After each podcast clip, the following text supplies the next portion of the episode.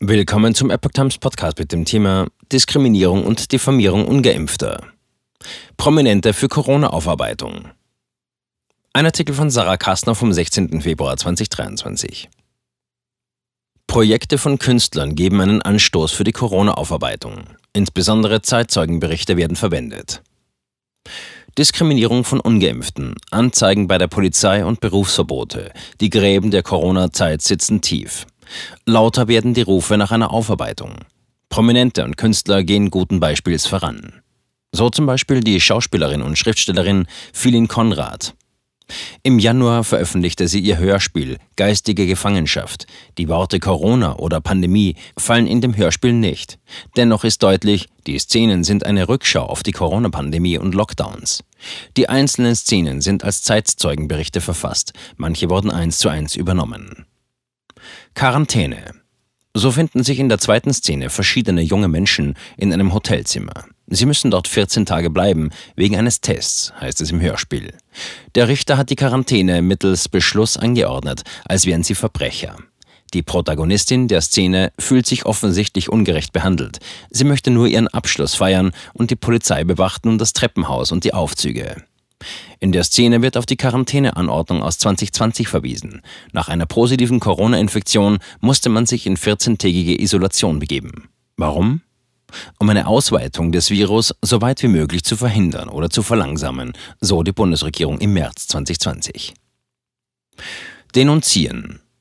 So greift auch die dritte Szene die Thematik um das Verbrechertum auf. Genauer geht es um die Denunzierung, welcher sich viele ungeimpfte ausgesetzt fühlten. In der Szene feiern die Nachbarn eines Paares offenbar eine Party. Dies gefällt dem Paar überhaupt nicht und sie melden ihre Nachbarn bei der Polizei. Sie haben sich falsch verhalten. Sie sitzen zu viert in einem Zimmer und hören Musik, sagt die Frau zu ihrem Mann. Sie halten sich nicht an die Regeln und müssen dann eben spüren, Straftat ist Straftat, da muss man dann auch durchgreifen. In anderen Szenen werden Menschen aus Lokalen und Theatern rausgeschmissen, weil sie keinen Mundschutz tragen oder den Ausweis nicht zeigen können. Kollateralschäden. In weiteren Szenen stellt Konrad an verschiedenen Situationen dar, wie Menschen psychisch und körperlich nachhaltig belastet wurden. Ein Paar beispielsweise streitet sich heftig und trennt sich. Die Frau verlässt ihn wegen seiner Einstellung zu dem, was da draußen stattfindet. Er möchte selber über seinen Körper entscheiden können, sie hingegen ist der Meinung, dass man bestimmte Dinge für die Gesellschaft macht. Angespielt wird in dieser Szene auf die Impfung. In einer weiteren Szene wird eine Frau festgenommen, weil sie den Müll wegbringt während der Ausgangssperre. Diese verbot es Bürgern von April bis großteils Mai 2021 in Wohnort zwischen 22 Uhr und 5 Uhr ohne triftigen Grund zu verlassen. Die Regel trifft in Kraft, wenn die 7-Tage-Inzidenz 100 Neuinfektionen auf 100.000 Einwohner übersteigt.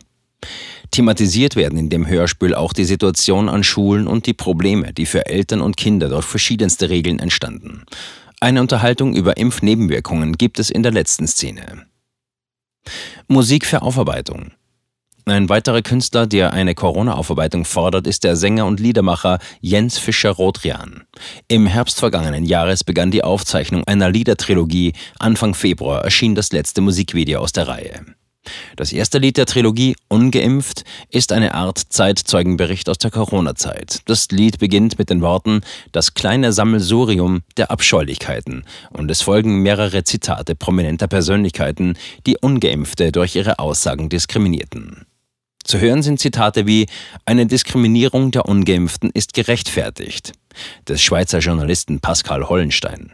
Peter Maffei sagte, wer ungeimpft ist, kann eigentlich nicht mehr unter Leute gehen. Und Wolfram Henn aus dem Ethikrat forderte einen Ausreisestopp für Ungeimpfte.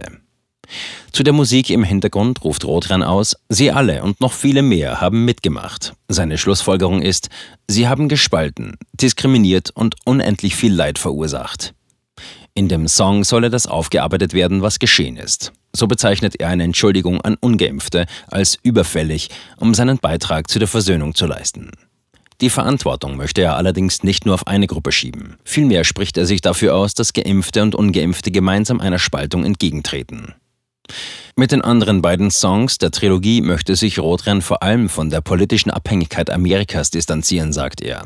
So richtet er sich in dem Song Assange gegen das Schweigen um den Fall Julian Assange.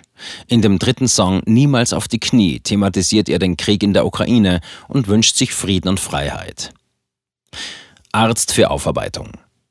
Einen neuen Blick in die Corona-Aufarbeitung gibt ein Film von Kai Stut. Im April erscheint die von ihm produzierte Interviewreihe Können 100 Ärzte lügen? In der Interviewreihe sollen verschiedene Ärzte zu Wort kommen, die in den Medien größtenteils keine Erwähnung fanden oder gar unter Hausdurchsuchungen, Strafanzeigen, Jobverlust und massiver Rufschädigungen leiden mussten. Der Debattenraum sei seitens der Mainstream-Medien und der Politik extrem beschnitten, heißt es. Insofern würden in den Medien keine kritischen Mediziner mehr zu Wort kommen. Stattdessen dominierten Ärzte, die dem politischen Narrativ unkritisch bzw. wohlwollend gegenüberstehen. Der Film solle diesen Debattenraum erweitern. Mediziner und Wissenschaftler, die eine andere Haltung gezeigt haben, sollen präsentiert werden. Damit stelle der Film ein Gegengewicht zum medial propagierten Corona-Narrativ und sei ein einzigartiges Archiv für eine nachfolgende Aufarbeitung dieser weltweiten Krise. Einer der für den Film interviewten Ärzte ist Paul Brandenburg. Neben der Teilnahme an dem Film hat er eigene Projekte, in denen auch immer wieder die Corona-Aufarbeitung thematisiert wird.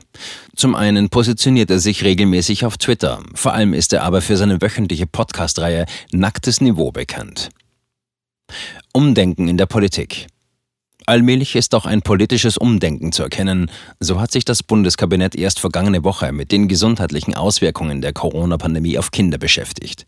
Depressionen stiegen durch Schulschließungen an, Essstörungen nahmen zu, die Diagnose Adipositas trat vermehrt auf und auch die Entwicklung von Kleinkindern war gestört, gibt das Bundeskabinett zu.